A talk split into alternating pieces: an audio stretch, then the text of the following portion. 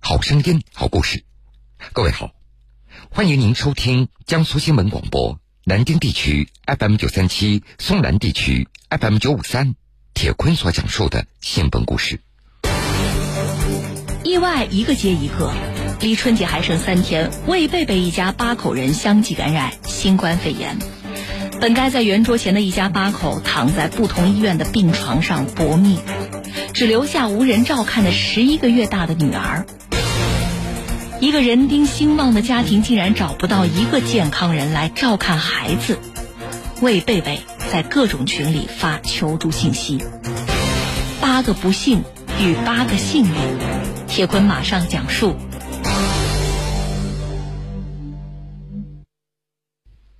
今年这个春节假期，如果没有意外的话，魏贝贝一家人可能正在国外享受假期的快乐。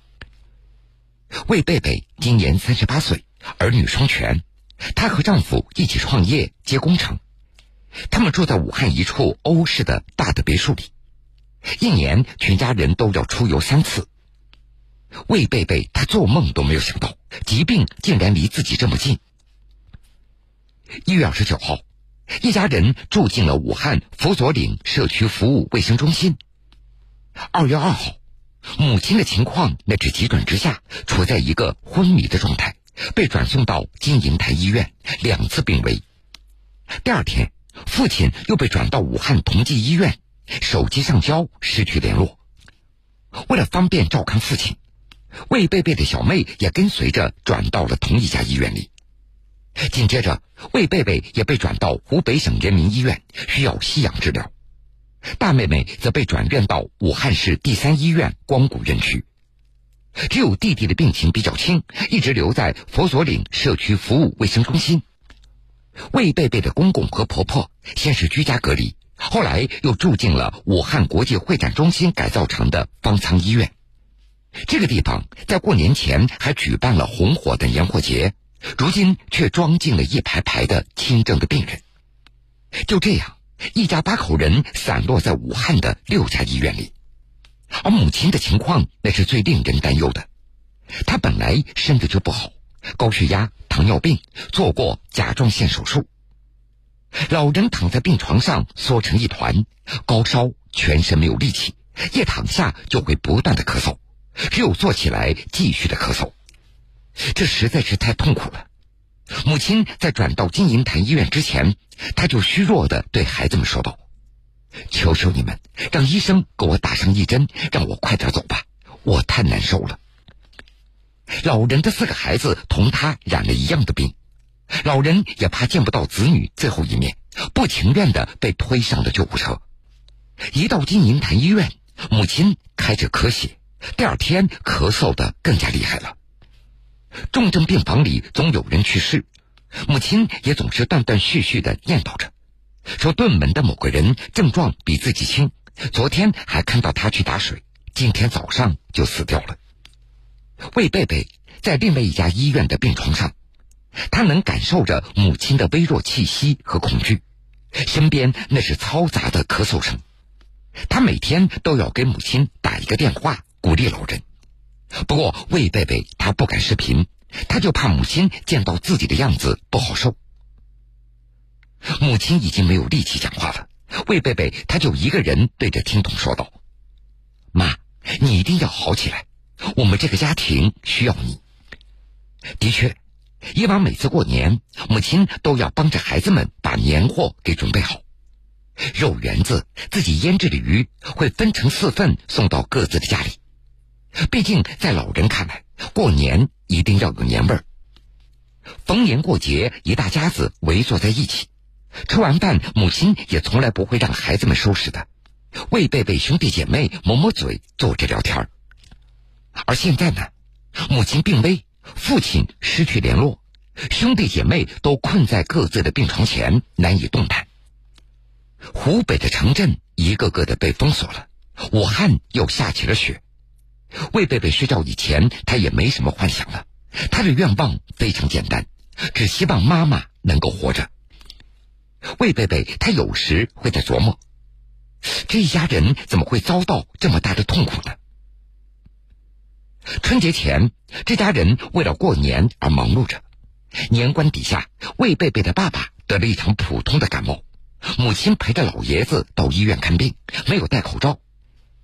就在那天深夜，魏贝贝她接到父母的电话：“今天医院怎么这么多人啊？”五十七岁的父母竟然排了六个小时的队，所以魏贝贝他就猜想，很可能在那个时候父母就感染了新冠肺炎。二月十三号，魏贝贝的手机又响了，丈夫在电话那头说自己四肢无力，全身酸痛。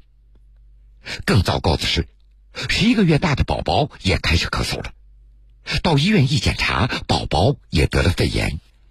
当时并不清楚孩子是普通肺炎还是新冠肺炎，但是一家八口已经确诊了，所以这宝宝的状况是令人担忧的。魏贝贝他知道这个病变化的非常快，孩子肯定是不能再等了。虽然当时医院开了药，但是没有条件收治。那天晚上，魏贝贝四处求人。他有医院的朋友，但是对方自己生病了，也都住不进医院里，一床难求。没有办法，魏贝贝又托朋友在网上发帖，直到凌晨两点钟才挂掉了求助电话。怕吵到同病房的病友，魏贝贝把手机调成静音，瞪着眼睛流泪到天亮。原本魏贝贝她一个星期都不发烧了，但是那天量体温四次都是三十七点五度。他觉得自己的肺非常疼，嗓子眼儿那都是苦味儿，这每咳嗽一下，都会牵扯着身体的疼痛，就像跑完百米冲刺一样。魏贝贝被困在床头，一步都迈不出去了。手机那是他和外界唯一的联系了。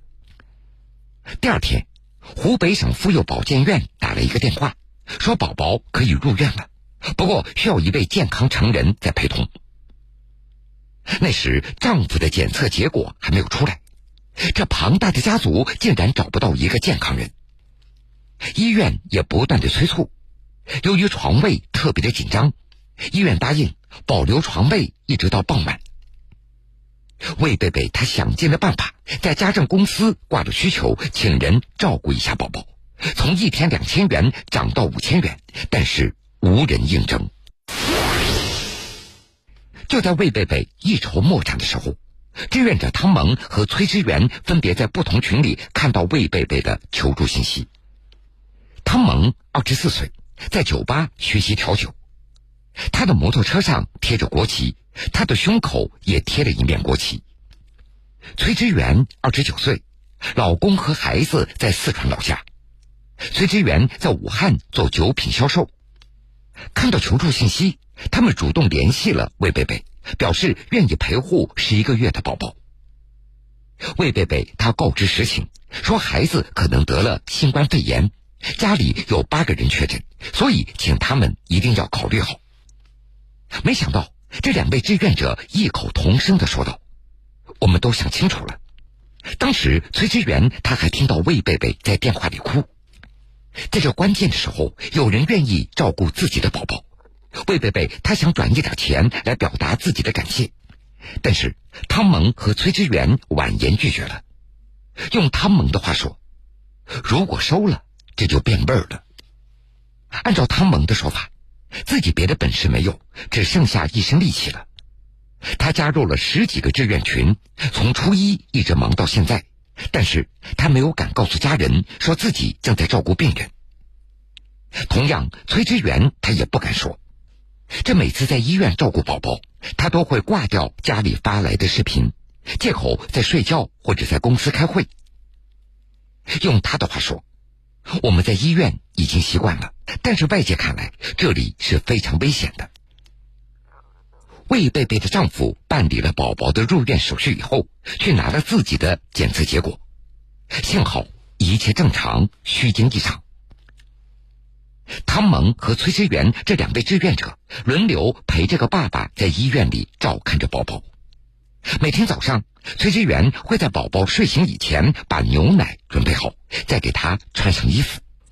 护士来挂水做雾化，他们要抱着孩子四五个小时，因为一放下宝宝就会哭。这个时候，崔之源他总会想到自己的孩子。如果不是这场疫情，他本来可以见到在四川的七岁的儿子。过完年以后，崔之源他几乎把全部的精力都投入到志愿者工作了。他的朋友圈里除了卖酒，那就是帮人了。他很少有时间跟家里联络。这蜂拥而至的求助信息让崔之源忙的是团团转。在深夜的武汉，他送过一件防护服、一个护目镜、一个 U 盘、一瓶消毒液。有时累得不行了，但是一想到我这个东西可能会救他的命，崔之源他不得不继续的奔跑下去。说有一次深夜，崔之源正准备睡下，加急的需求立马就传了过来，需要从汉口运送一个模具到鄂州，路程一个半小时。备注还写着，可以给钱，随你开价。原来这个模具是方舱医院垃圾桶的一个配件。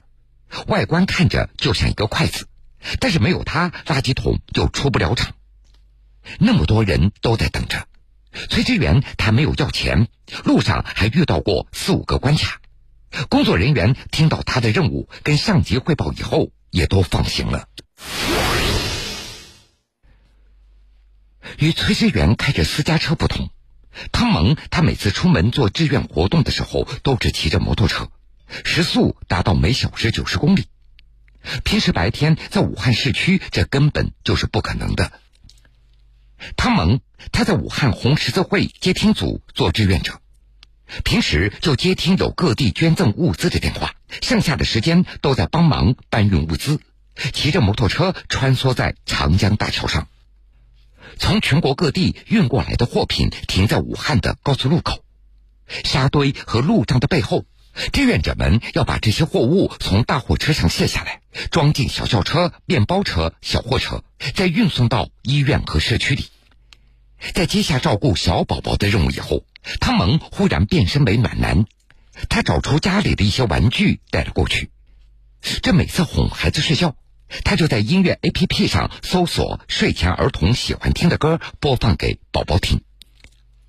汤蒙和崔之源这两位志愿者。还时不时的拍一些孩子的视频发给魏贝贝，让他的心情能够好一点。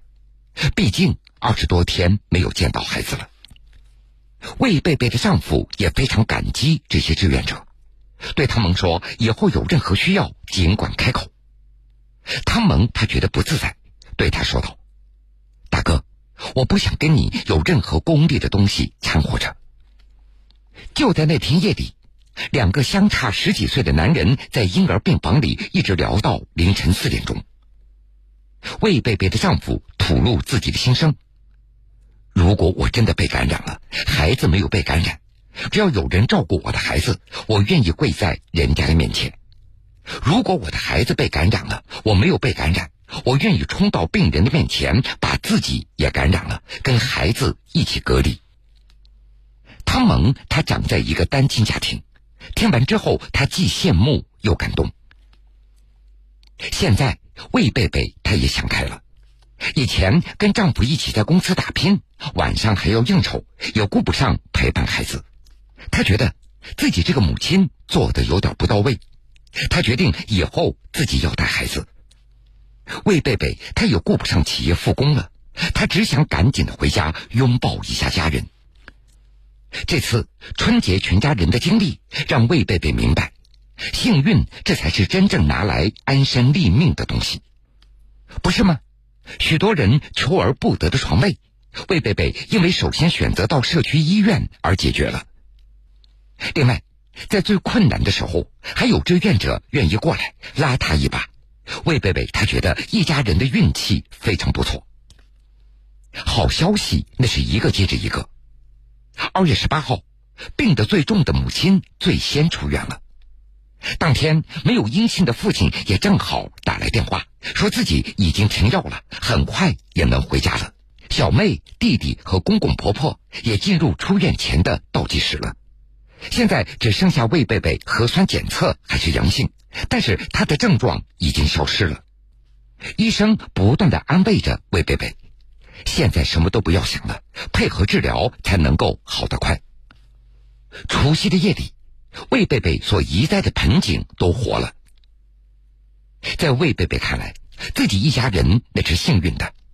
等一家人度过这个难关，打算开车去旅游散散心。等女儿长大了，他会向女儿讲述二零二零年的这个春节。好了，各位，这个时间段的新闻故事，铁坤就先为您讲述到这儿。半点之后，新闻故事精彩继续，欢迎您到时来收听。每天，我们都在倾听，都在倾听新闻故事，为你打开一扇窗，送上最贴心的声音，让你的生活因故事而精彩。